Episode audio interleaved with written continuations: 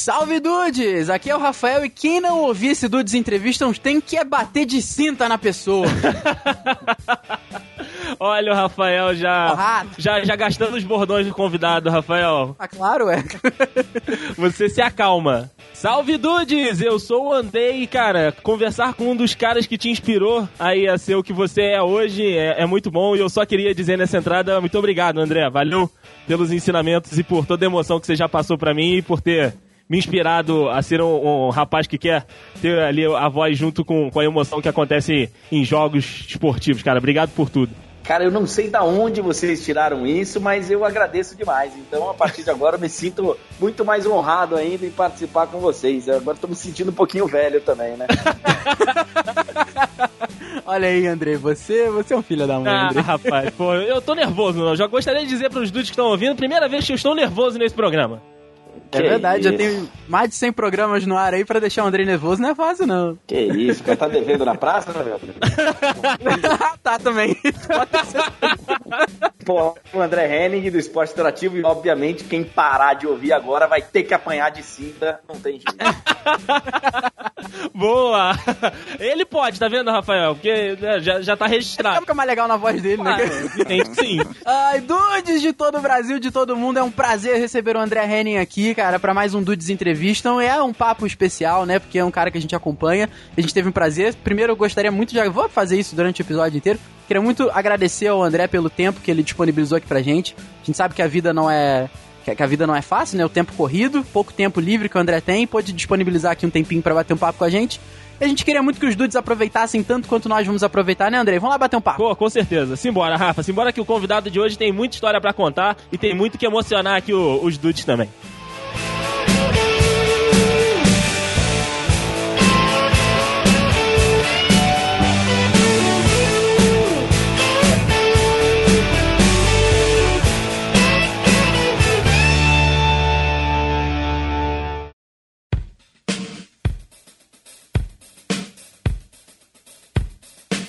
André, tem uma pergunta aqui que eu gosto muito de fazer para todos os convidados que, que nos dão a honra de sentar aqui nessa, nessa bancada de internet que é o do Desentrevistam, que é o seguinte, cara, é como é que você começou a sua carreira, né? O que que te inspirou para você fazer o que você faz hoje, né? O que que te levou a trilhar esse caminho que você segue hoje? Então, eu, eu acho assim, é, como qualquer jornalista esportivo, eu acho que pelo menos a grande maioria deles foi a paixão pelo futebol. E a paixão não só pelo futebol, mas a paixão pelo meu time. Eu, eu, eu até por isso eu fico meio irritado assim quando as pessoas dão um migué quando perguntam para que time o cara torce, né? Porque é, porque assim não, não tem como, cara. Você hoje trabalha no esporte porque você se apaixonou de alguma forma por isso, algo te envolveu, algo te seduziu na parada e muito provavelmente foi um time. Então assim, os caras vêm falando, não, então, porque eu gosto do futebol arte e tal, é, é mentira. O cara gostava do time dele, é, o cara gostava do time dele, era apaixonado pelo time dele. Então assim, é, o que me que me fez me envolver muito com jornalismo esportivo foi a paixão pelo Corinthians, pelo meu time de coração, aliada ao fato de eu sempre morar longe de São Paulo, sempre morar longe do meu time. Então, assim, pelo fato do meu pai é, ser jornalista e ter sido muitos anos correspondente, ter morado fora do Brasil, inclusive, eu ficava muito longe do meu time. Então, a forma de eu acompanhar o Corinthians, antes dos podcasts, antes do tunin, antes das rádios ao vivo, antes dos links piratas pela internet que a gente hoje... é, hoje a gente vê tudo, né? E naquela época não, cara. Naquela época eu tinha que sintonizar ondas curtas, ondas médias, para poder ouvir os jogos do Corinthians através do rádio. Então era, era uma coisa que assim que misturava a paixão pelo time, a dificuldade da sintonia, e aí quando você conseguia sintonizar o jogo, você tinha que descobrir quanto é que estava o jogo, porque você não conseguia ouvir direito. Então é, os, os narradores falando que o Paquembu estava lotado, que as bandeiras do Corinthians estavam tremulando, tudo aquilo mexeu muito comigo na minha infância inteira. Então eu, eu, eu nunca tive dúvida do que eu queria ser. Eu sempre quis ser jornalista esportivo e, e 99% da razão é a paixão pelo meu time. E por acaso você tendo, assim, quando é, você, você, é um cara muito apaixonado pelo time, né, cara? Isso é, eu acho isso é muito bacana, concordo inclusive com o seu ponto de vista, né? O pessoal fica né, escondendo né? o time e tal. Você já pensou em atuar de repente dentro do, de campo? Ah, eu acho que todo mundo já, né, cara? Acho que todo mundo já pensou em ser jogador um dia e aí acaba que você, num, num determinado momento da vida, você percebe que você não leva o menor jeito pra, pra coisa e, aí, e aí você acaba se.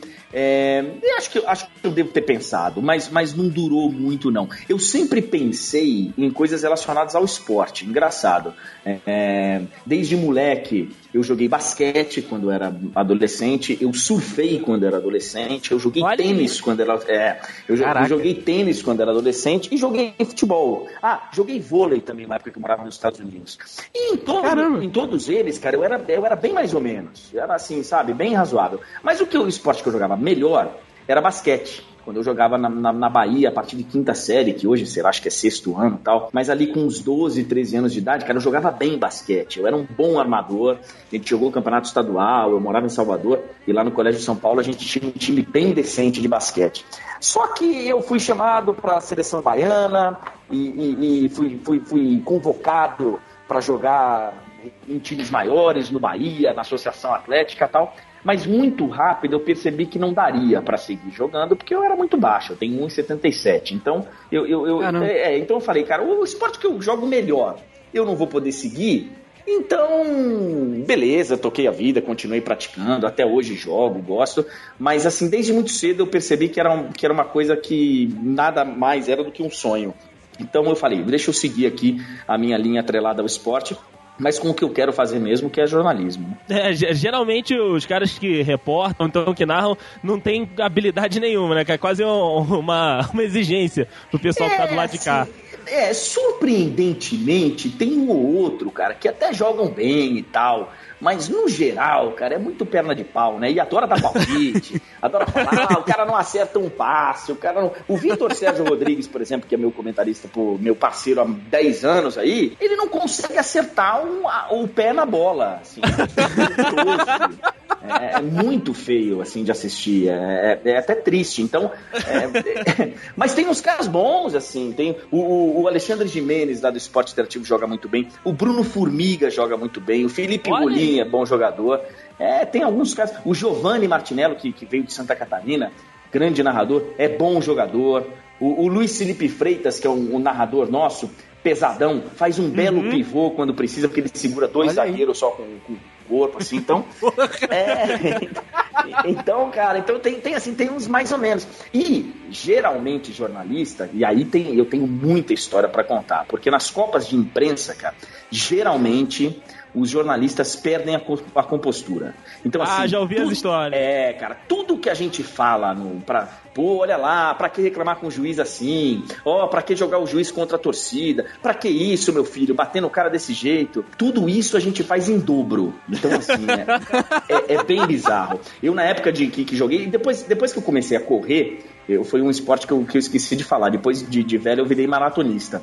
Mas a, até virar corredor, eu jogava, cara, é, campeonato, Copa Top de imprensa, Copa Nike de imprensa. E o time na época, quando eu trabalhava na Rádio Transamérica, a Transamérica jogava ano sim, ano não. Ano sim, ano não. Porque a gente sempre tomava uma punição e, e, e cumpria a punição no ano seguinte. Caraca. é, cara, tipo expulsão, assim, né? Tá suspenso pelo próximo ano. Então a gente jogava a cada dois anos só, porque toda vez que a gente era eliminado, a gente fechava o tempo. Era horroroso. é, assim na, aqui na, na, Copa do Podcast que ainda não aconteceu, mas quando rola no FIFA também saem, saem umas brigas bacanas também. Pô, mas como é que briga virtualmente, cara? Eu não consigo jogar videogame, eu não sei, cara. Não, então, aí que tá, a gente se reúne na casa de um ah. amigo, normalmente o Andrei faz, a gente diminui o som, o Andrei faz a narração ah, do jogo. Claro, depende de narrador, claro que tem que narrar. Aí é, é, aquilo, né? Na hora de bater pênalti, tu vai lá e empurra o um amigo da cadeira, né? Tu vai lá e empurra o um amigo, bate pênalti, gol, passou. Pô, na minha época, cara, era, era, era piorzinho um pouquinho. Falava da irmã dos amigos, falava as outras histórias, né? Aqui é diferente mesmo! Pode acordar, tia! Não vai tirar o cochilo, não! que é o esporte interativo, queridaça! E André, voltando lá para Salvador, que você chegou a citar, né, que jogou vôlei e tal, foi lá o, o seu começo, né, como, como repórter, né, de, de rádio. É, você acha que esse é o caminho do, do aprendizado para quem quer começar? Queria que você comentasse um pouquinho aí dessa, dessa sua, desse seu período, né, de início lá como repórter na, na rádio de Salvador. Então, eu acho que hoje é um pouquinho diferente. É, eu acho que eu fiz parte da última leva, talvez, ou ali do começo da última leva, os últimos 10 anos de profissionais que vinham de rádios menores, vinham mais do interior tal. Então, se a gente olhar na história é, muitos caras vieram do interior. Ah, o cara que veio da Rádio de Ribeirão. A gente tem grandes narradores em São Paulo que vieram é, de Marília. A escola do interior é muito forte. O interior do Paraná, o interior do Rio Grande do Sul, é, o interior de Minas Gerais. Então eu, eu não vim do interior, apesar de, de, de, de ser paulista, de ter nascido em São Paulo. Eu, eu não tinha morado ainda em São Paulo até a, aparecer a minha oportunidade profissional em Salvador, eu tava, tinha rodado o mundo e eu resolvi começar no rádio em Salvador. E, e para mim foi, cara, uma experiência muito boa, muito bacana, porque eu aprendi de tudo na rádio. Então eu, eu aprendi a mexer em equipamento, eu aprendi a gravar comercial, eu aprendi a ser locutor comercial. Muita coisa eu aprendi a me virar e depois eu usei demais na minha carreira e continuo usando lá na rádio em Salvador, porque você tem menos estrutura e você uhum. acaba se virando, né? Então, assim, a, a, é aquela história de dormir na rádio, de, eu fiz muito isso, muito. Hoje, é, hoje é uma geração que, que que ela sai já da faculdade, já com um estágio numa rádio grande. Então hoje a Globo tem o seu programa de estágio que vai buscar os caras na, na faculdade. As grandes rádios do Brasil, a Bandeirantes, vai lá, busca os caras, a Jovem Pan. Então hoje o cara sai da faculdade já tendo essa oportunidade em, em, veículos maiores. Mas na minha época era, era bem diferente. E eu acho que falta um pouquinho isso, porque às, vezes a gente vê e, ouve, né, principalmente no rádio, uma pessoa falando que você fala, cara, da onde essa pessoa veio? Essa pessoa tá crua ainda, essa pessoa não, não tá pronta para falar. Uhum. Mas acaba que, que tá falando no rádio tal. A gente vê gente, pessoas na televisão que você passa o canal da televisão e você fala, caramba, quem é esse cara? Eu nunca ouvi falar desse cara. Antes, o cara tinha uma passagem, ele passava por um jornal, passava por uma rádio. Então, quando você ligava a televisão, você, puta, esse cara, eu tô vendo o rosto dele pela primeira vez, mas, putz, eu já ouvi esse cara no rádio, eu já li ah. matérias desse cara, já li colunas desse cara. Hoje não, hoje as coisas estão muito rápidas, então mudou um pouquinho, mudou. O, o Andrei sempre comenta isso, às vezes a gente tá. O Andrei é meio que uma enciclopédia dos narradores aí da rádio e tudo mais, né? Eu tô sabendo. Então a gente tá. Às vezes a gente tá conversando assim, aí o Andrei, cara, não, isso me lembra muito uma narração. Que a gente tem uma coisa que a gente gosta de fazer quando a gente se reúne, é parar pra ver narrações antigas, né, André? Pô, de gols históricos. É, exatamente, sensacional. É, de gols históricos, de gols que marcaram a gente e tudo mais. Pô, tem vários. Aí o Andrei senta assim, aí ele bota lá, pô, Andrei bota. Às vezes eu não, não, não, não sei tanto quanto ele, óbvio. Às vezes fala, pô, Andrei, bota tal gol aí. Ele fala, ah, aquele que foi narrado por fulano de tal. Eu falo, pô, Andrei, é, é, é isso daí mesmo. Então, cara, eu fiz muito isso, muito de sentar, de ouvir. E numa época que você não tinha, né, o YouTube. Hoje você quer ouvir a narração do Osmar Santos, do gol do Basílio, você vai lá e coloca no, YouTube e você tem lá linkado, inclusive, com a imagem. Exato. Na minha época não, cara. Na minha época eu tinha que ligar pra rádio. Tinha que ligar e pedir, pô, reprisa esse gol, pô, pelo amor de Deus, ô, toca aí. Então, assim, é, eu, hoje é muito mais fácil, cara. Na minha época, eu queria ouvir, por exemplo, eu, eu, comecei uma época a ouvir falar de Armindo Ranzolin, lá do, do Rio Grande do Sul, da Rádio Gaúcha. Puta, eu queria ouvir o Ranzolin. E olha só, eu queria ouvir o Ranzolin, porque numa, eu, uma das bandas que eu gostava na minha adolescência era Engenheiros do Havaí, né? Ainda gosto, assim, da parte antiga, mas... E aí tem uma música chamada Anoiteceu em Porto Alegre, que tem uma narração, um pedaço da narração do Ranzolin no título do Grêmio, o título da Libertadores do Grêmio.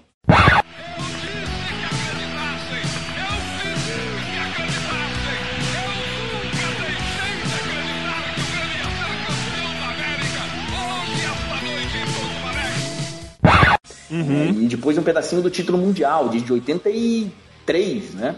E ele falava assim: hoje o Rio Grande não vai dormir e tal. E eu falava: caramba, cara, eu quero ouvir esse cara. E lá ia eu nas ondas curtas para procurar a Rádio Guaíba, né? Porque ele era da Guaíba ainda, para procurar, para tentar sintonizar, para ouvir o Ranzolin narrando. E hoje você tem tudo isso à disposição. Então, é, hoje é mais fácil você conseguir, inclusive, é, é, ser um profissional melhor. Porque hoje você tem todos os, os, os documentos estão aí à sua disposição para você se inspirar uhum. e para você né, ter como base. E na minha época era muito difícil, cara. Exatamente, e é até puxando mesmo pra essa, pra essa coisa de, de, de referência, né, de base e tudo mais, de, de, de, você adaptar, porque eu acho isso muito válido, né, você vê a pessoa que você gosta, que você admira e você é pegar um pouco da, da característica dela e moldar pra sua, né. Quem foram as suas referências, André? Pô, cara, é assim, não tem como é, eu, eu falar da minha carreira sem falar de Osmar Santos e sem falar de Galvão Bueno. É, por razões diferentes, óbvio, o Osmar foi o cara que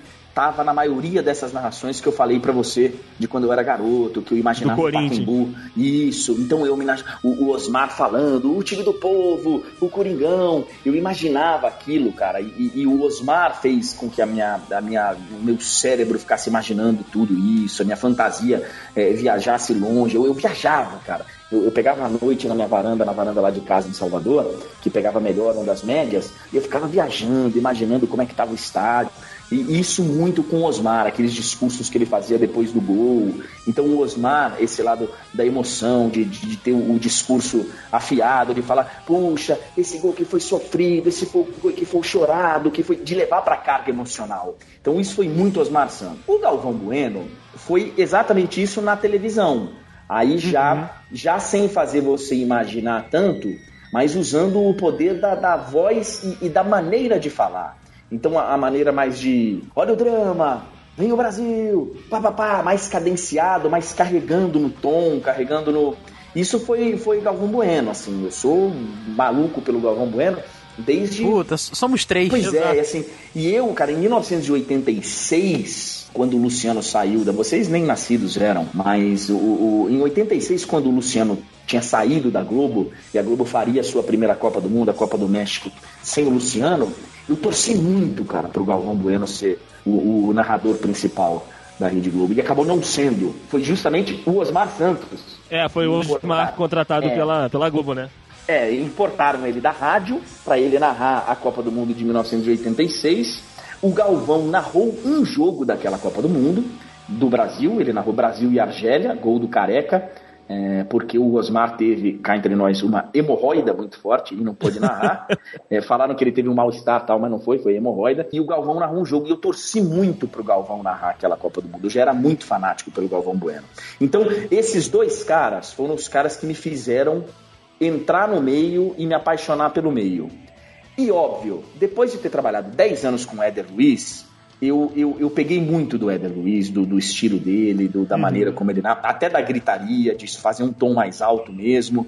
É, então, o Éder é um cara que, pela proximidade, ele, ele, me, ele me inspirou muito também, me serviu muito como referência. Esses três caras são os caras que eu, que para mim são a base da minha carreira. Bacana demais. O Rafael falou nós três aqui porque eu comprei, tem mais ou menos um ano, a biografia do Galvão, né? Do, do Fala Galvão, e depois ele pegou para ler também. Tem essa história do Osmar da, da Copa, né? Que ele, ele também torcia para ser o principal e tal. Tem umas histórias muito, muito bacanas ali. Esperando um livro seu, André. Esperando um livro seu aí pra Cara, você sabia que eu comecei? Eu você comecei, começou já? Em, em, por coincidência, cara, eu comecei semana passada. Oh. A, a, rascunhar um livro, é. Eu, eu, eu fiquei assim. Algumas pessoas falavam para mim, falavam, pô, cara, escreve um livro. E eu falava, pô, mas pera um pouquinho, gente, eu tô começando a minha carreira, tô. E, e, e, e um amigo meu, que é de, do mercado de editora, ele falou assim, pô, André, mas é, é, absolutamente normal. Me incomoda, sabe, quando eu vejo assim, pô, biografia do Rooney biografia do Cristiano Ronaldo. Pô, os caras estão aí jogando, como é que já tem biografia, né? E, e, e, tem aquele negócio de que, pô, a biografia tem que ser de um cara já velho, já. E o cara me convenceu que não, cara, que é absolutamente normal você escrever um livro que englobe uma parte da sua trajetória e depois você escreve um outro que engloba outra parte. Então, como eu no ano passado eu fiz 20 anos de, de profissão, eu falei, ah, eu vou, vou começar. E, e, comecei a escrever. Ainda, vai demorar um pouquinho, não sei se vou ter coragem de publicar, mas, ah, mas, mas já comecei. Ah, mas vai. Estaremos aqui pra, pra comprar pelo menos um exemplar e ainda vou no lançamento pra ter autografado pra ter essa moral. Oh, sensacional, hein? E André, você falou, tá, completou 20 anos no, no, ano passado, 21 nessa temporada, e já deve ter visto muita coisa, né, cara? Qual foi o, o esporte, assim, mais curioso que, que você já narrou? E se tem algum que você não, não curte muito, que você acha que não se adapta muito em fazer esse tipo de transmissão? Cara, eu, eu não gosto de Fórmula 1. E curiosamente, foi o primeiro esporte que eu narrei. Ó. A, a, primeira oportunidade que eu tive foi de narrar um grande prêmio de Fórmula 1, que eu, que eu, que eu não lembro nem qual foi, mas um, um, desses grandes prêmios de 10 da manhã. E, e, fui bem na narração na rádio, ainda na Rádio Transamérica, e acabei narrando depois o restante da temporada e mais uma temporada inteira. Foi a temporada do Penta do Schumacher, inclusive. Não vou lembrar o ano, mas talvez 2001, não sei.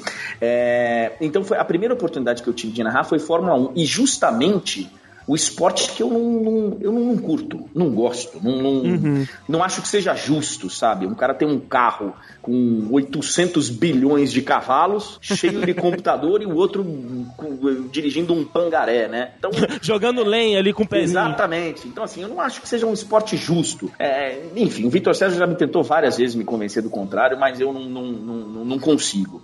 Então, é, é, eu não gosto de Fórmula 1. E eu acho que o esporte mais interessante é, que, eu, que eu narrei, por ter caído de paraquedas, por nunca ter narrado, por nunca ter imaginado o que iria narrar, eu acho que foi o handball, cara. O handball foi um esporte que, que eu jamais imaginei que eu fosse narrar e que fosse repercutir, que fosse ter algum tipo de resultado. Uhum. É, então, então foi, foi bem legal. A minha, a minha experiência com o handball acabou sendo uma experiência é, única e, e inigualável, porque eu narrei um título mundial do Brasil é, inédito e eu jamais vou conseguir fazer isso de qualquer outro esporte. Né? Nunca mais o Brasil vai conquistar um esporte coletivo pela primeira vez o Mundial, porque o Brasil já foi campeão mundial de vôlei, já foi campeão mundial de basquete, já foi campeão mundial de futebol e sobra praticamente o handball aí que eu consegui narrar o inédito. Então foi, foi bem surpreendente, assim. Ah, de repente aí Bocha 2020, quem sabe? é, pois é, podemos nos surpreender. É, quem sabe? O esporte dá voltas, né? O mundo também. É então. verdade, é verdade. Aqui é diferente mesmo. Pode acordar, tia. Não vai tirar o cochilo, não. Que é o esporte interativo, queridaça. Ô, André, 21 anos de carreira aí, cara, quase o tempo que eu tenho de vida, cara. Isso é muito ah, maneiro, para cara. Para de mentir, né, sério. Rafael? Você é um pouquinho Não, mais mas... velho. Então, então quase. de, deixa eu me privilegiar um pouquinho, deixa eu me, me ajudar aqui um pouco. Só com, com o Vitor Sérgio Rodrigues você já tem o quê? 10 anos? É, é quase isso, porque a gente. Na verdade, a gente teve uma experiência curta no, no, na NGT, que a gente fez alguma coisinha, mas o nosso primeiro jogo junto foi 20 de janeiro de 2007. Então já vamos fazer 10 anos aí, a gente vai completar 10 anos em alguns meses. É o cara que eu mais tempo fiquei junto, assim, na, na minha trajetória profissional. E como é que é a parceria de vocês? Como é que começou? Porque assim, a gente vê que é muito. É tudo muito. Claro, 10 anos, né? Ajudam bastante, mas é tudo tão muito... natural, cara. pois é. Então, eu acho que, cara, a gente se dá tão bem, assim, no ar. É, fora do ar não é sempre assim, não, tá? A gente, é, a gente, a gente tem opiniões diferentes sobre várias, várias coisas. Mas o, o Vitor Sérgio ele tem uma característica que é bem bacana, que é um cara que, pô, é um cara que, que tem muito respeito, sabe? Então ele te ouve, ele, ele não é o dono da verdade, ele não é, ele é um cara bacana de se conviver. E é, um, e é um baita cara emotivo, que nem eu sou tal. Então eu acho que o segredo da nossa parceria é conversar pouco fora do ar. A gente fala bastante, a gente conversa bastante. Às vezes a gente discute alguns temas quando envolve outras pessoas, quando incendeia a redação, e aí vale qualquer coisa. Terrorismo! Pô, começa a falar porque o Vitor Sérgio tem teoria sobre tudo, né? Ele conhece tudo. Ele, ele, ele, ele, realmente é um cara que ele conhece de tudo.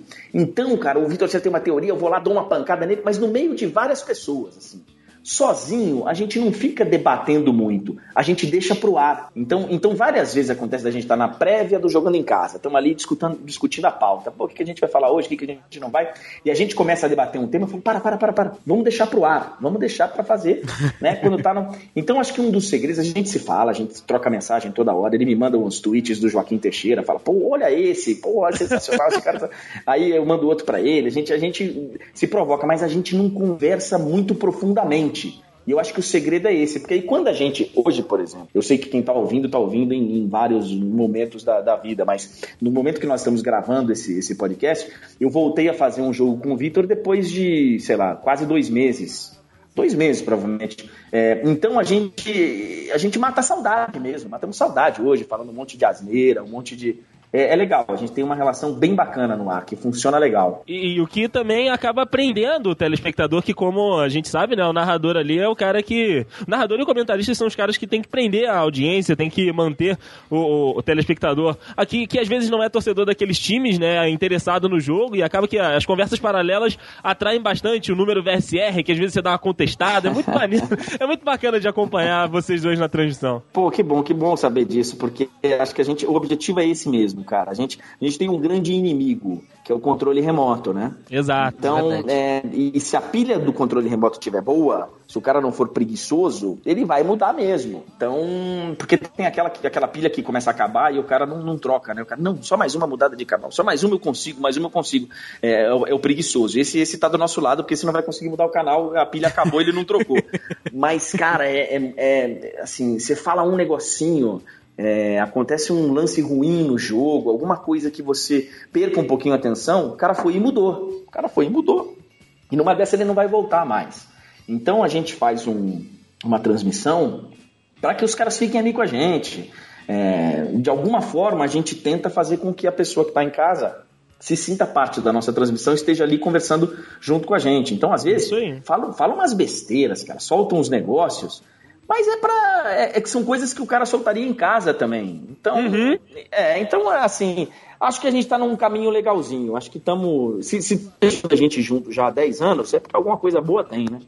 com é certeza, verdade. com certeza. E André, você falou, né, da influência do, do Éder e tal, com umas transmissões com mais emoção, e é verdade, é, é, como você disse, no, no até no, na, na, que mais marcou, né, lá do handball, que teve, né, toda aquela, aquele envolvimento e tal. E mas algumas pessoas é, meio que criticam isso, né, de, de que você se envolva muito com o jogo, até dizendo realmente que, que o narrador às vezes não tem que tomar um lado, não tem que tomar partido, né? Em algumas vezes na faculdade dizem muito isso, também em, em alguns cursos. Como é que você, que você lida com isso, né? Você já que já tem experiência e tal, pode dar um conselho para alguém que está começando, assim como eu e como muitas pessoas que estão ouvindo o podcast, que é para lidar também com, com as críticas de estilo. Você tem um mais de mais emoção. Então, eu acho o seguinte, ó, é, é, é nessa hora, provavelmente os professores, de jornalismo e tal, eles vão torcer o, o, o nariz para mim e vão falar, puta, esse cara é louco, esse cara realmente ele não, não, não poderia estar tá falando no ar. Mas, cara, eu discordo completamente. Eu não acredito em neutralidade de ninguém. Ninguém. Exato. Eu, eu também sou desse. escreve uma matéria, cara, falando do Estado Islâmico, por exemplo, ele escreve uma matéria baseado em tudo que ele viveu na vida dele, no que os pais ensinaram para ele, no que ele cresceu aqui no nosso mundo ocidental, ouvindo falar das coisas do Estado Islâmico. Enfim, o cara tem uma, um, um, um, um monte de, de, de tabelinhas preenchidas que fazem com que ele, na hora de fazer uma matéria, ele vá mais de um jeito ou de outro. Por mais que ele tente ser um cara neutro, ele não vai conseguir. Uhum. Um bom jornalismo manda que ele ouça os dois lados, que ele. A gente sabe, isso o cara pode e tem que fazer, deve fazer. Mas ele nunca vai conseguir, cara, ser um cara, olha, eu sou aqui Jesus Cristo, eu tô aqui, sabe? o cara não consegue, o cara não consegue. E no esporte, na narração, e aí é uma diferença, porque eu comecei como repórter, durante 10 anos eu fui é, quase só repórter, e depois passei a ser narrador, cara, eu, eu tenho um outro compromisso. Eu tenho um compromisso de, de que mais gente esteja acompanhando aquela transmissão. Eu tenho um hum. compromisso realmente de fazer com que o produto que eu estou narrando seja um produto atrativo.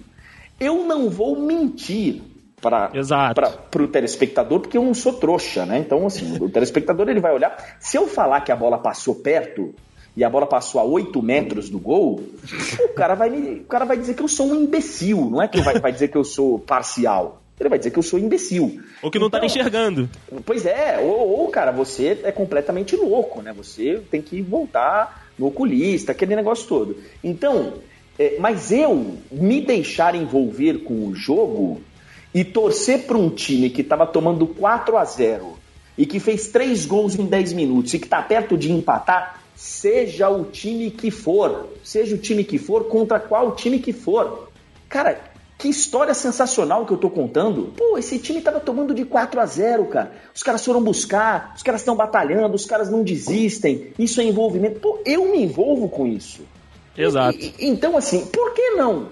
Por que, que eu tenho que narrar um jogo desse, cara? Dessa, dessa forma como muitos pleiteiam por aí. É, e realmente faz o quarto gol e empata uma reação fantástica. Em, 3, em 30 minutos, o time fez quatro gols e empatou o jogo. Cara, para mim isso não é o, o que como, eu né? é, não, não é o que eu entendo do esporte. Eu, eu, eu respeito as opiniões diversas, desde que elas sejam opiniões é, leais, uhum, opiniões honestas. Sim porque tem muita gente desonesta, tem muita gente que. É engraçado, que tem gente que comenta o exagero exagerando. É, Exato. Putz, é, né? Oh. Então tem um cara que fala que eu grito na hora de dar o cartão amarelo.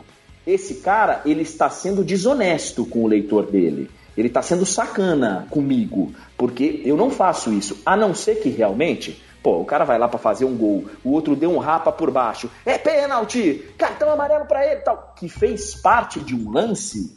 É... Aí pode acontecer realmente do cartão amarelo ter sido no meio de um contexto falado de uma forma mais. Agora, do jeito que o cara escreve, fica parecendo que, sabe, bola no meio de campo, um time toca pro outro, falta, cartão amarelo, cartão amarelo, cartão.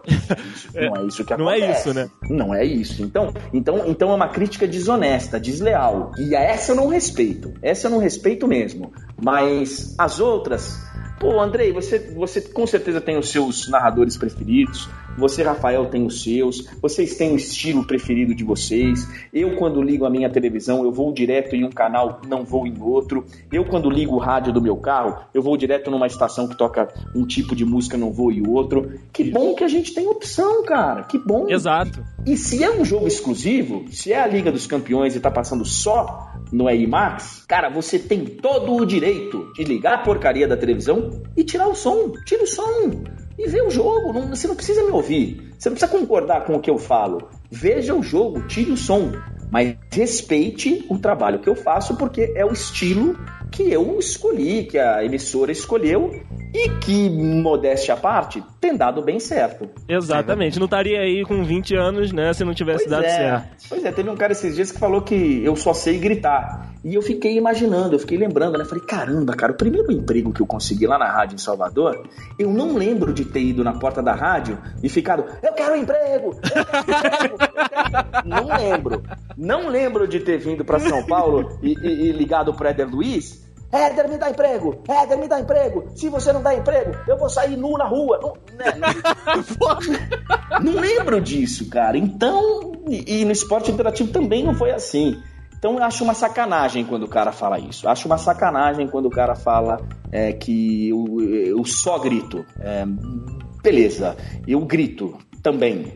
Mas, mas me respeite. Respeite o meu trabalho, respeite a minha trajetória.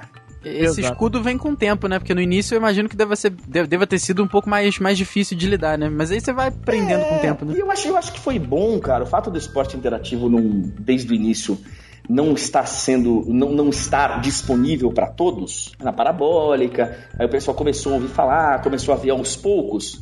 Acho que foi bom, porque aí não, não, não teve um impacto tão grande. Mesmo quando a gente entrou na net, que foi a última o último boom assim do, dos canais de esporte interativo, uhum. acho que não teve tanto aquele susto. As pessoas meio que já estavam acostumados, tirando um ou outro, e aí os caras até são críticos de televisão. E depois de 10 anos da estação do, do canal no ar, nunca tinham visto. É, já, você já, já, já, já, já bota um pé atrás, né? O cara que é ah, crítico ah, de TV, certeza. que não conhece, pô, o cara não conhece um canal que tá há 10 anos no ar Há seis anos estava transmitindo Liga dos Campeões. Há cinco transmitindo NFL, ou quatro, não sei. Que já transmitiu NBA, que já transmitiu o Campeonato Inglês, que já transmitiu o Mundial Exclusivo de Handball. Já transmitiu tanta coisa. E, e então, então, assim, o cara não conhecia, sei lá, já. já... Mas foi bom, é. foi bom, foi bom, foi bom. Pra, pra completar essa parte, André, queria só contar um, um pedacinho de uma história que aconteceu recente, até que você tava citando do exemplo aí do, de um time virar, né, de uma virada bacana. Eu tô, tô fazendo junto com, com um amigo, que já participou até aqui do Dudcast também, a Série C do estadual aqui do Rio. E, e num jogo que a gente teve, acho que umas duas semanas atrás, lá no, ali em Duque de Caxias, a gente fez Serrano e Mesquita né? Um jogo pela, pela Série C aqui do, do Carioca. O, o Serrano, né? O time aqui da Serra, desceu, foi lá jogar com, com o Mesquita, que tava sem banco de reservas. Eles só conseguiram inscrever 11 jogadores na, na federação, não tinha banco de reservas e os caras estavam lá jogando. Beleza, né? Jogo rolando, bola pra lá, bola pra cá, 2 a 0 pro Serrano. Ok. Segundo tempo vem e o time dos caras com, com gás inesperado. Você não, não, não pensar que. Eu não pensava que eles conseguiriam fazer aquilo que eles fizeram e conseguiram virar o jogo para 3 a 2 em cima do Serrano sem reserva, sem jogadores para fazer as substituições. Então, assim, é, a carga que a gente teve que dar na, na, transmissão, na narração que eu tava fazendo junto com o Henrique, pro, pro, pro time que com 11 e apenas 11 ali, não, não tinha como ser. É ah, que bacana, né? Não, Acabaram de virar dá, o jogo dá. ali. Não tem como, cara. E aí, cara, e aí, e aí acho que é muito do seu profissionalismo, do seu envolvimento. Eu, quando eu vou narrar uma partida, eu, eu me envolvo é, em termos de notícias mesmo, de pesquisa. Eu gosto muito de pesquisar sobre a história, sobre como está a temporada, é, ler os jornais, é, os jornais da Inglaterra, da Alemanha, tal, da Espanha. Eu, eu me envolvo tanto que eu, que eu, cara, eu sou um profundo conhecedor daquilo. Eu, eu, eu, eu, me, eu me comporto como um cara que viveu aquilo a competição inteira. E às vezes eu só vou narrar a final. Aconteceu isso na Copa Verde do ano retrasado. Remo e Cuiabá na final da Copa Verde. O Remo ganhou o primeiro jogo, se não me engano, invadiram Cuiabá pro, pro jogo da volta e assim, e, e fizeram acho que 2 a 0 um negócio assim, o, o título tava na mão. E o Cuiabá foi buscar, cara. Gente, quem é o Cuiabá na história do futebol? Não é ninguém, não é ninguém. Tinham 3 mil torcedores do Cuiabá lá na Arena Pantanal. Não, não tinha, sabe? De repente, esses caras começaram uma reação no, no, no, campo que foi um negócio de maluco. E eu só não desci para narrar o final do jogo em pé na beira do campo porque eu não conhecia o estádio. E eu fiquei com medo de me perder. Não eu sabia fiquei... o caminho. É, eu, eu, fiquei com medo de me perder, porque na hora que eu cheguei e subi pra cabine, e, e foram me guiando. Então, assim, é, eu fiquei com medo de perder muito tempo para chegar no campo, senão eu ia, eu ia narrar de pé do lado do campo, porque o jogo foi um jogo sensacional. Kaique, condição era boa, deu o calcanhar, boa bola, Plau, cruzamento pro Nino Guerreiro!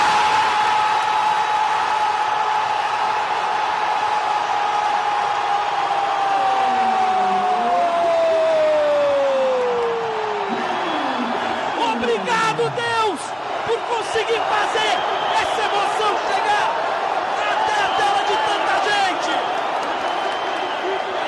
Por tanta gente poder ver essa emoção. Essa coisa maluca. Agora é do Cuiabá. E o Cuiabá acabou sendo campeão. Então, e, e, então não, você fala da terceira, terceira divisão do Rio, eu estou falando da Copa Verde, e pode ser Liga dos Campeões.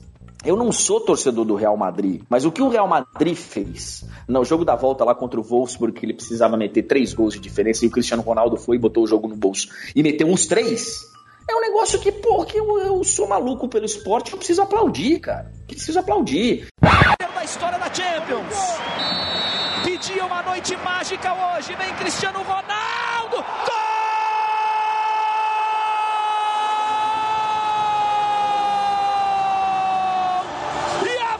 Que está feita! A história, se o Wolfsburg vai lá e elimina o Real Madrid dentro do Bernabéu, também seria linda. Então, como é que eu não vou me envolver? E aí, não independente de time, independente de time, eu quero que se exploda o time, inclusive o meu, inclusive o meu. Aqui é diferente mesmo. Pode acordar, tia. Não vai tirar o cochilo não. que é o esporte interativo, queridaça. E, André, falando de um, tema mais light aqui, né?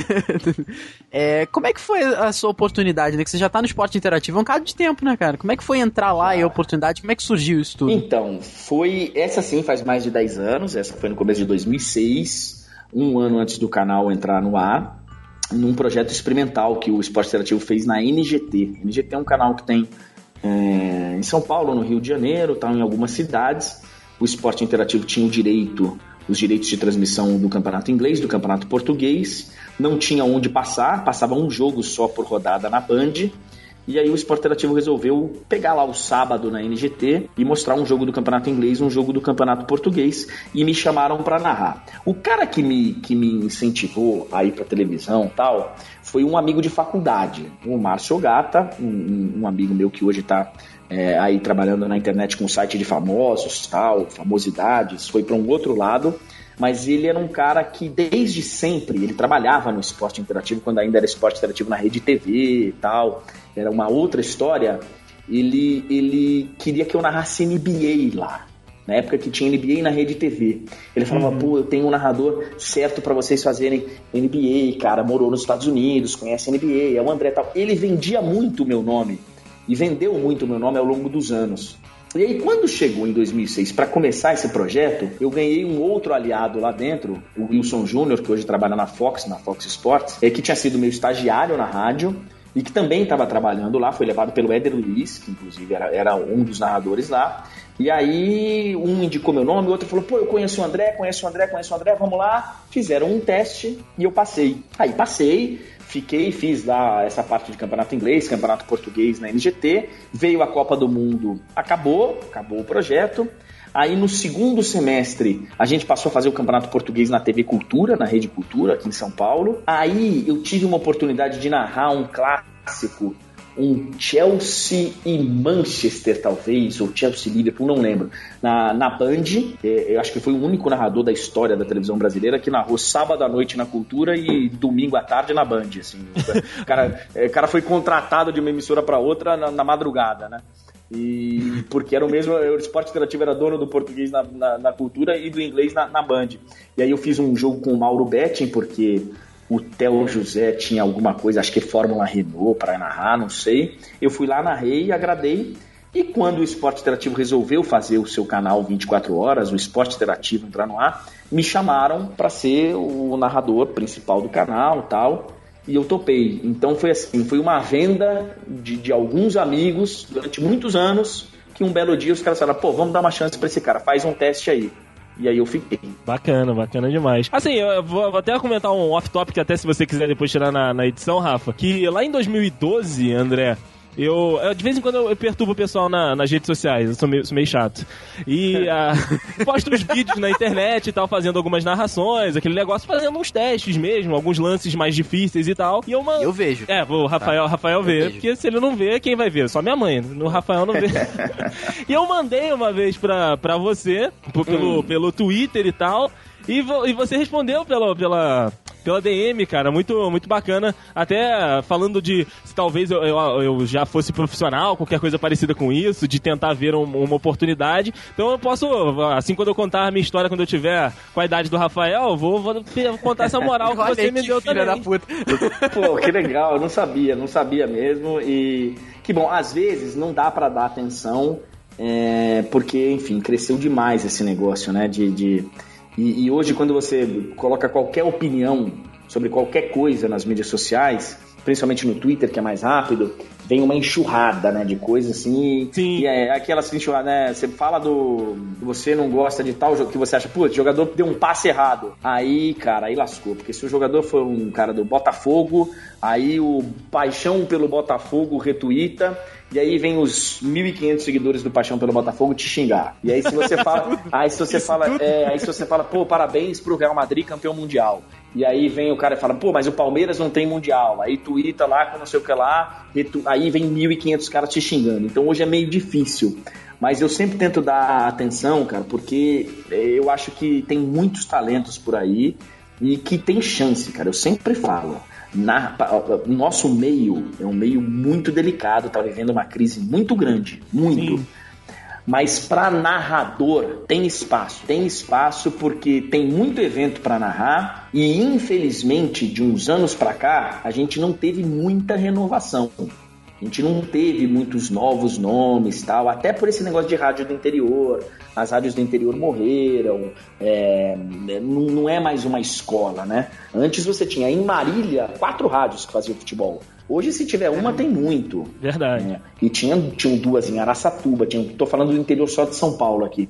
Então, é, e hoje não tem mais. Então, é, narrador, cara, eu sempre falo, pô, continua, batalha, e, e, vai vendendo seu peixe, cara. Vai mandando mesmo. Twitter para mim, pro Jorge Igor, que ajuda bastante a selecionar lá também, pro Fábio Cabral, que é o nosso diretor. Vai mandando, porque para bom narrador sempre tem vaga. Aí, Andrei, tá soltando os nomes. É, já, já, Se prepara aí. Já tô abrindo aqui os Twitter da galera. É, já deixa comigo que eu já indico lá. Já, já me twitta aí, já me copia que eu já indico logo. André, aí, né, cara, hoje em dia você tá narrando de tudo um pouco, né? Copa do Nordeste, tem Copa Verde, tem Champions, cara. Eu lembro quando a gente começou o nosso contato, né, pra entrevista, você ia ainda, acho que você ainda ia narrar lá. Foi um pouco antes, né? Isso. Da isso. final, né? Da final. É. Aí depois você falou pra mim, pô, Rafael, não vai dar aqui porque eu vou, vou tirar uns diazinhos aqui. Depois a gente retomou o contato e estamos aqui ainda bem. É, e, assim, foi o que você falou, né? Do estádio lá que você não conhecia, aí a pouco você teve. Nossa, que é o sonho meio do Andrei, né, André? San Siro, Siro. lá, né, cara? Nossa senhora. e, e tem um pouco de diferença pra se preparar pra cada um, assim? Você leva a risco? É, é assim, é, tem. Não pro jogo em si, não pelo tamanho do evento, nada disso. Até eu tava em Campina Grande pra final da Copa do Nordeste, logo depois, se não me engano, desse jogo histórico que eu falei agora há pouco, Real Madrid e Wolfsburg. E aí o cara me parou, eu tava num restaurante, ele veio e falou, pô, como é que é pra você, hein, cara? Você acabou de vir do Santiago Bernabéu, Liga dos Campeões, Cristiano Ronaldo, e tá aqui em Campina Grande narrando o jogo, cara, no Amigão. E, e, cara, pra mim eu juro que não tem diferença nenhuma no envolvimento com o evento, no envolvimento com zero, zero de diferença. Mas quando você vai pra um lugar assim distante e que, e que as pessoas aqui, a maioria delas, dos telespectadores não conhecem o lugar, eu acho que é legal, assim, é um negócio que eu faço desde os tempos de rádio.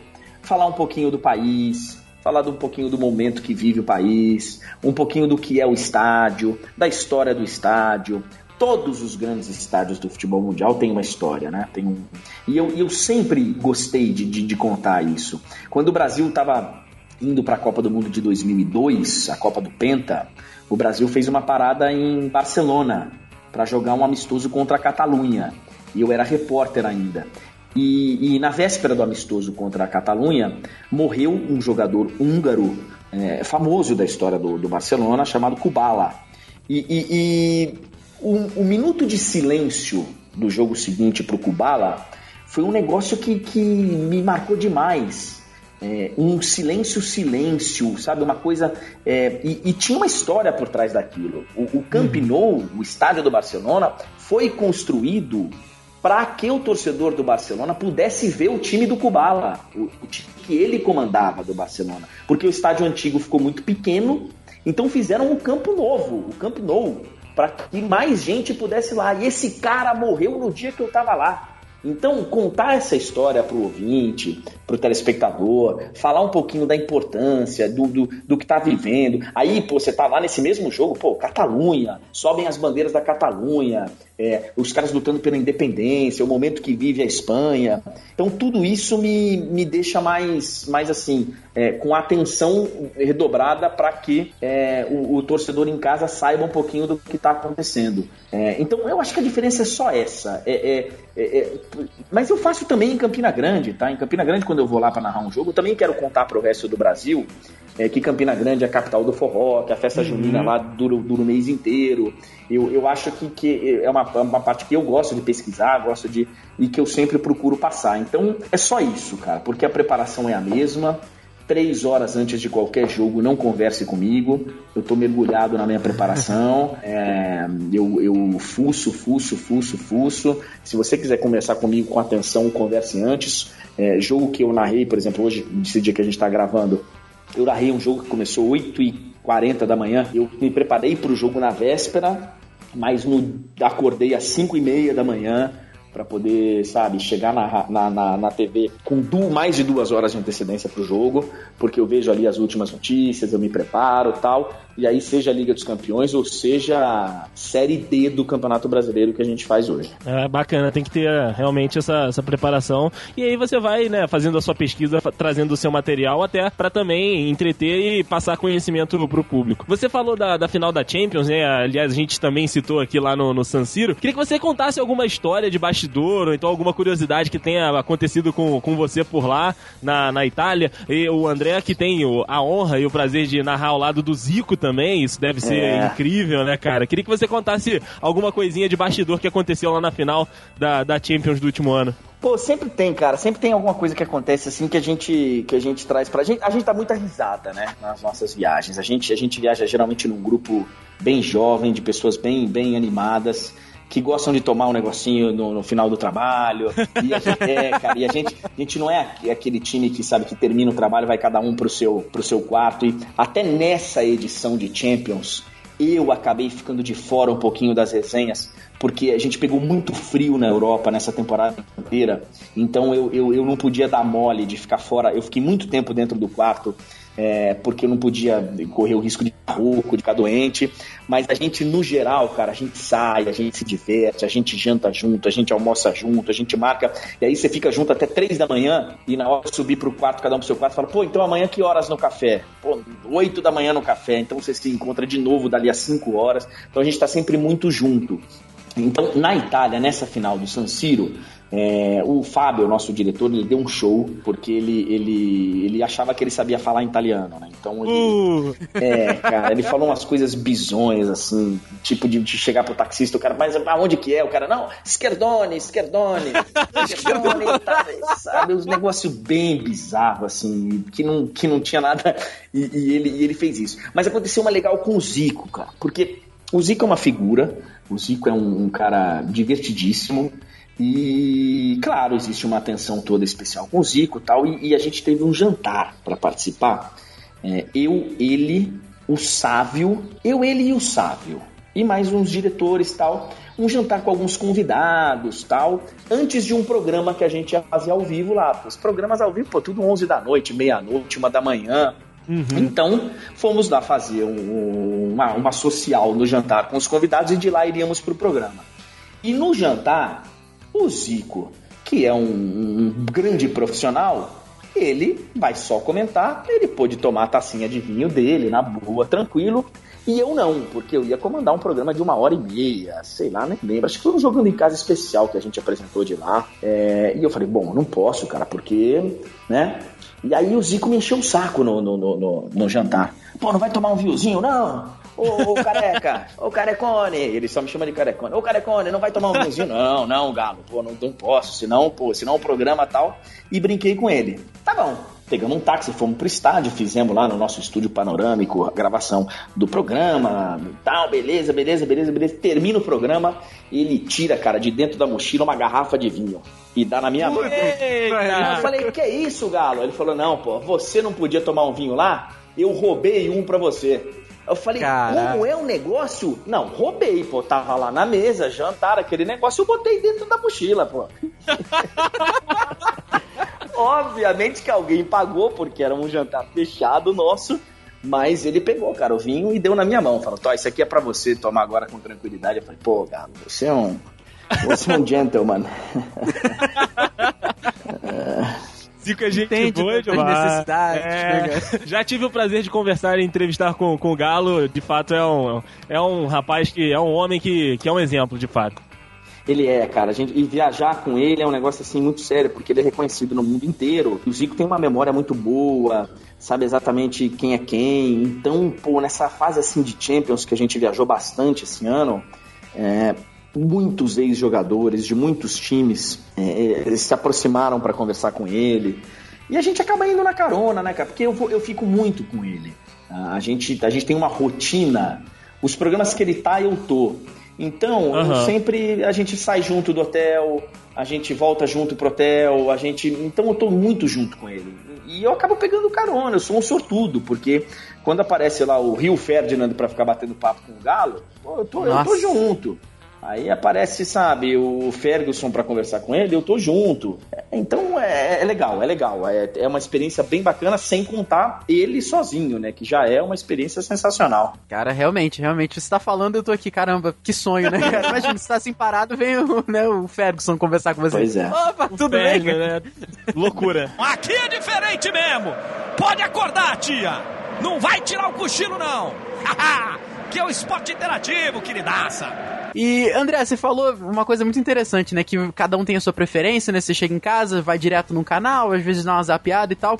Tem algum concorrente, assim, que você gosta muito de ouvir narrando atualmente? Tem, eu acho que sim. É, eu, eu acho que o, o Vilani, até por ter uma, uma, uma, um carinho especial por ele, que ele foi meu estagiário, é, eu, eu, gosto muito, é um grande amigo que eu tenho, eu acho que ele tá numa grande fase. O Gustavo Virani chegou na Fox Sports como um, sei lá, quarto, quinto narrador, chegou sem pompa nenhuma. E hoje. Exato. é, hoje, salvo engano, cara, ele é o principal narrador da, da, da, da Fox Da Sports. Fez, é, fez a final da Copa do Mundo, apesar de não ter feito os Jogos do Brasil, ele fez a final da Copa do Mundo de 2014. Então, eu gosto muito do, do Gustavo. E, e gosto bastante do Everaldo. O Everaldo é um cara completo, é um cara, é, sabe? Geraldo é muito bom. É, e é um cara que tem história, começou aqui no rádio, ouvia O ele cara no falou meu, meu top 3. É, é, ele, ele é um cara que eu, que eu gosto muito. Agora, hoje, hoje, narrador na televisão, eu, eu, eu, eu acho que o melhor narrador que tem, é, e, e, assim, dou a, a minha reverência, eu presto a grandes narradores, inclusive do esporte interativo. O Jorge Igor é um monstro narrando, eu gosto muito do Jorge. O Jorge é um cara, pô, tecnicamente, tem um vozeirão, é um cara bem bacana. Mas, mas hoje o meu narrador preferido é o Luiz Roberto. Eu acho o Luiz um grande Porra. narrador, cara. Obrigado, André, obrigado. Eu vivo falando isso. É, Agora ele já eu baixou sou pro top fã dele. eu sou fã dele, cara, desde a época da rádio. O Luiz narrando na rádio era um animal, um monstro. é, e eu acho que ele traz um pouquinho desse negócio que eu, que, eu, que eu gosto do rádio e que ficou um pouquinho guardado, que é do, do- da, da, da emoção, de fazer aquele discurso. Eu, eu, gosto do Luiz. O Luiz Roberto, além de ser um baita de um, um cavalheiro e um cara bacana, um cara pô, acessível, ele, ele é um baita de um narrador. Eu gosto muito do Luiz Roberto. Pô, né? É o que eu tava falando aqui, Rafael. Falou, começou no top 3, baixou pro top 5. Eu achei que ele ia falar o top 10 aqui da galera que eu acompanho. que tem, tem. Ah, André, o cara é muito fã, né? Tu já logo falou do, do Vilani, né? Já logo foi no teu. Ele é teu primeiro, né, não, André? Pô, tá por O aí, Vilã- né? o Vilani eu gosto pra caramba, cara. De vez em quando ele, ele responde lá, lá no Twitter também, que eu costumo dar uma perturbada nele. Tem o André, evidentemente, o Luiz Roberto, ele já falou aqui do, do Galvão. São assim, são narradores que, que, que eu espelho, vejo né, o trabalho dos caras, procuro ali estar sempre de ouvido ligado e sempre observando também.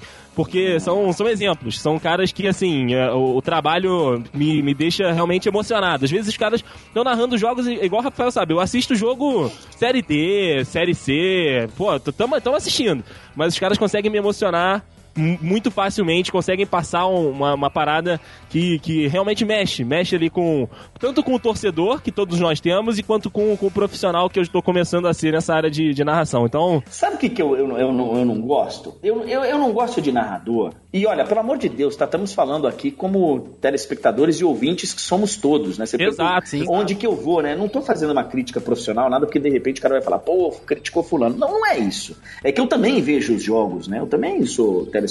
Então, eu não gosto de um narrador que você liga a televisão e você demora cinco minutos pra saber quem tá narrando. exato. Pô, cara, Pô, quem, caraca. né? Quem é esse cara? Putz, comenta aí. Né? pô, É, é aquele ou aquele? É, sabe, de, de não ter uma marca, de não ter um, um- Então, assim, e óbvio que mesmo aqueles que têm marca, você gosta mais de um, gosta mais de outro. Então, primeiro assim, você tem uma característica sua.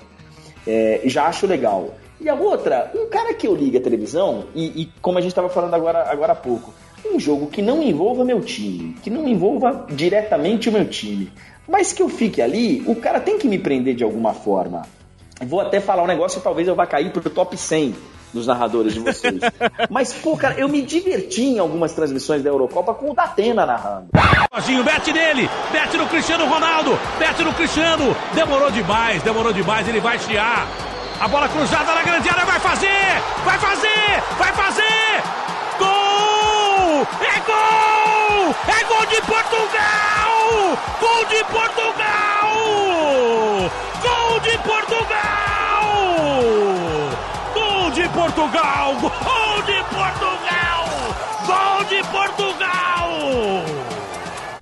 Caralho! Olha aí.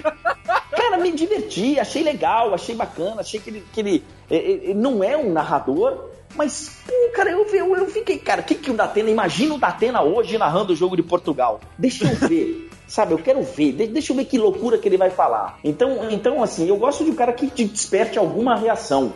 E o Galvão hoje, por mais que você fale, pô, o Galvão, o Galvão tá meio preguiçoso, o Galvão tá sem voz, o Galvão tá com. Cara, você tá zapeando, pode estar passando bocha, né? Pra usar o esporte que vocês estavam falando agora. Se o Galvão estiver narrando, você vai Eu parar e vai falar que porra é essa, né? O que que tá acontecendo, cara? Por que que o Galvão tá narrando isso aqui? Você vai parar, você vai parar, você vai ver, você vai prestar atenção, até para cornetar se for o caso. É verdade, é verdade. Mas ele tem esse negócio, né? Então você fala, porra, tá aqui o Galvão narrando isso aqui, né? Então vamos, vamos respeitar, vamos respeitar que, que, que, que o cara tem uma história. Eu, eu, gosto, eu gosto de narrador que desperte alguma reação em você, nem que seja pra você ficar puto. Exato, tem isso, nem que seja você É. ficar puto, mas você tem que prestar atenção nele. Só contar uma história que falou do Galvão, né? Parar pra ver. É, eu sou gremista, né? Dez anos atrás, meu irmão aqui é colorado e até sempre tem essa, esse grenal em casa. Dez anos atrás o Inter tava ganhando o Mundial, né? E a narra... eu lembro, a gente acordou cedo pra ver o jogo, porque, assim, eu, eu, eu gosto de futebol acima da rivalidade, entendeu? Claro que a gente sempre tem aquela, aquela zoada, né? Mas acima da rivalidade eu, eu gosto. É um esporte que eu sou apaixonado e vejo qualquer coisa também. E eu lembro daquela narração do, do, do Galvão, né? Que eu, eu não posso estar falando besteira, mas foi um dos- se não foi o primeiro, foi um dos primeiros. Olha o gol, olha o gol, olha o gol dele, né? Que ele trocou, porque você via que ele tava, assim, visivelmente emocionado com aquele gol do Inter contra o todo-poderoso Barcelona, né? Sim, E Allen. Vamos nessa, grande a chance, abriu pela direita. É no gol, olha o gol, bateu, olha o gol, olha o gol, olha o gol, olha o gol, olha o gol, gol!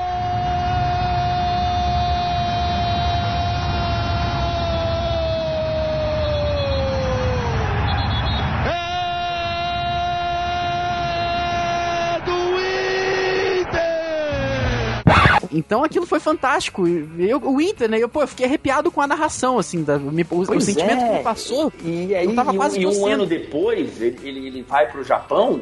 E, cara, e aí ele narra o gol do Corinthians, campeão mundial, que eu só fui ver depois porque eu tava no estádio. Mas ele, ele narra, sabe? O, o, isso pra explodir um bando de loucos! Tal. Cara, aquilo é sensacional, aquilo fica marcado na nossa história, né? É, tanto que eu não tenho a menor dúvida em afirmar que a maior narração da história da televisão brasileira em termos de futebol é o tetra dele. É, Com certeza, é tetra, Até não- hoje, é, aquilo é tem. atemporal. Não tem. Aquilo ali, do jeito que foi. E aquilo ali, se você perguntar pro Galvão, e tá lá no livro dele que vocês leram, é, é, é o momento da carreira dele que ele mais se envergonha. Exato, ele fala que se ele pudesse, É se ele tivesse a oportunidade de não fazer, ele não faria. E eu fico puto quando eu ouço ele falando isso, porque eu falo, não, cara, não. É, é, o momento é aquele lá mesmo. Quantas vezes eu fiquei rouco, cara, num final de jogo, o Mundial mesmo do, do, do handball. Eu, eu, eu, pô, rouco, e dá pra nitidamente finais de jogos de basquete. Eu fiz jogos de basquete memoráveis, Brasil e Argentina, Brasil voltando à Olimpíada. É, pô, se você perceber, cara, eu tô completamente rouco, completamente sem voz. Qual é o problema? Fez, fez, fez parte do momento, né? Aquilo ali é a história. Ele pulando abraçado no Pelé daquele jogo histérico que ele diz, é, é daquele jeito, é fantástico. E aquilo ali é emoção pura. É, eu acho que aquilo ali que faz da narração ela ser tão genial como foi. Exatamente, cara. É, é aquilo que faz o- você lembrar quem é o narrador, é aquele momento ali Sim, que você identifica exatamente. Só de ouvir o cara, né? Só de... Exatamente. Eu tô louco pra que o narrador da Islândia venha trabalhar no Brasil. Cara. Pô, cara, Nossa, narrador realmente, daquele, realmente. aquele maluco, cara. Cara, é sensacional. Ele não sabia o que fazer, né? O time dele fez Exato. um gol, cara. O, cara. o cara gritou. Vai fazer o quê? Foi muito bom, foi muito Foi bom. muita emoção ali, cara. Porra. Så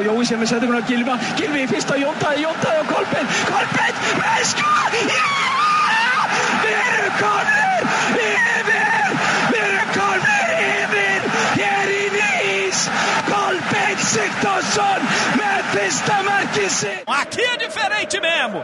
Pode acordar, tia. Não vai tirar o cochilo, não. que é o esporte interativo, queridaça. E André, pra gente encerrar essa entrevista muito bacana, cara, mais uma vez agradecendo aí pelo, pelo seu tempo. Você disse que no. Agora um pouco mais velho, será que você não tá tão velho assim? É. Pô, vou fazer 41, cara. Pô, tá novo. Ah, tá. Tá novo, um jovem, um jovem garoto.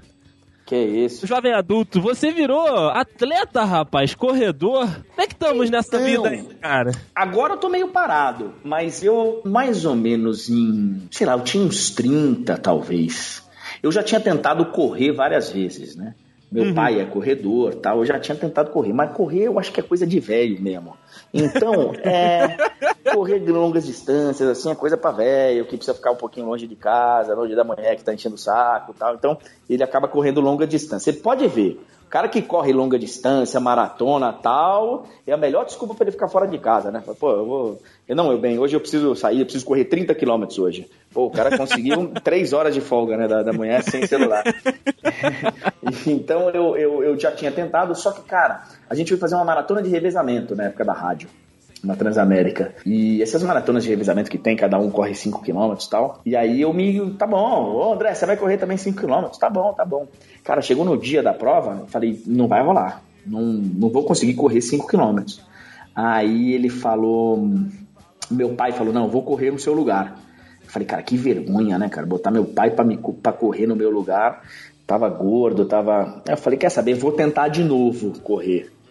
E tentei, fiz a São Silvestre, aí no fim do ano, aí acabei gostando e, e comecei uma história de, de, de, de, amor com a, com a corrida de rua que me levou a cinco maratonas. Eu já corri cinco Caraca. maratonas, é, sete São Silvestre, uma pancada de meia maratona.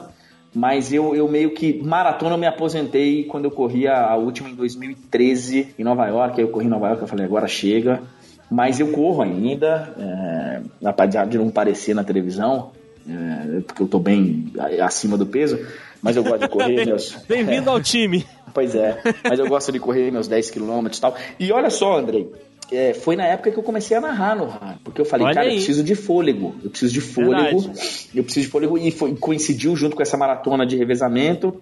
Falei, pô, eu preciso me preparar. E aí comecei a correr, cara, e, e me ajudou demais no reflexo, porque narrar na televisão, a verdade é que é uma moleza, cara. Na televisão é uma moleza. Sim, sim. É, dura é o rádio, que no rádio você tem não, não, não tem respiro, né? Não dá pra dar aquela parada pra torcida, né? Enquanto tá mostrando um replay e tal. Não existe Fazer um isso. som. Exatamente, não tem. Então, então eu, eu falei, cara, eu preciso ter mais fôlego. Comecei a correr, começou a melhorar demais a minha narração, reflexo ficar mais rápido, as palavras vinham mais, com mais facilidade. Então eu, eu mergulhei na história da corrida e, e, e gosto muito, cara. Recomendo para todo mundo. Sem contar que você pode dar um migué em casa também, falar lá. É. Ah, pô, preciso correr, preciso correr 30 quilômetros hoje. Vou ali em Caxias e já volto. Isso, exatamente. Já volto descer a serra aqui correndo rapidinho. Exatamente. Ai, cara. André, pô, muito obrigado. Eu te mandei um e-mail avisando, falando 40 minutos, né? Estamos pegando uma hora e meia do teu tempo. Imagina, imagina. Obrigado aí vocês. Foi uma honra, cara. Espero que tenham gostado. Pô, a honra toda nossa. Obrigado mesmo pelo teu tempo. A gente sabe que é corrida, mas você já tá voando de novo, né? Então, pô, queria te desejar uma boa viagem, que eu já falei tantas vezes conforme a gente ia conversando, né? Boa viagem que você ia pra lá e pra cá. Agradecer muito, cara, e deixar aqui um convite para sempre que possível você voltar, porque de vez em quando a gente tá arriscando os programas de esporte aqui, falando um pouquinho. Então você tá mais que convidado aí sempre que puder. Opa, será um prazer e vamos conversando. Obrigado aí pelo podcast e, e, a partir de agora serei um ouvinte assíduo. Ô, oh, cara, aí, obrigado, fico obrigado, ainda mais honrado de ter um, um, ídolo desse junto com a gente. André, obrigado demais pelo, pelo espaço aí na sua agenda. A gente sabe que é corrido. Como você disse, né, hoje de manhã já teve jogo, foi, voltou e agora tá conversando aqui com a gente. Amanhã vai de novo. Cara, obrigado mesmo e bem-vindo aí à família dos Dudes e é uma honra tê-lo junto com a gente. Valeu demais, cara. Valeu, Dudes. Abraço.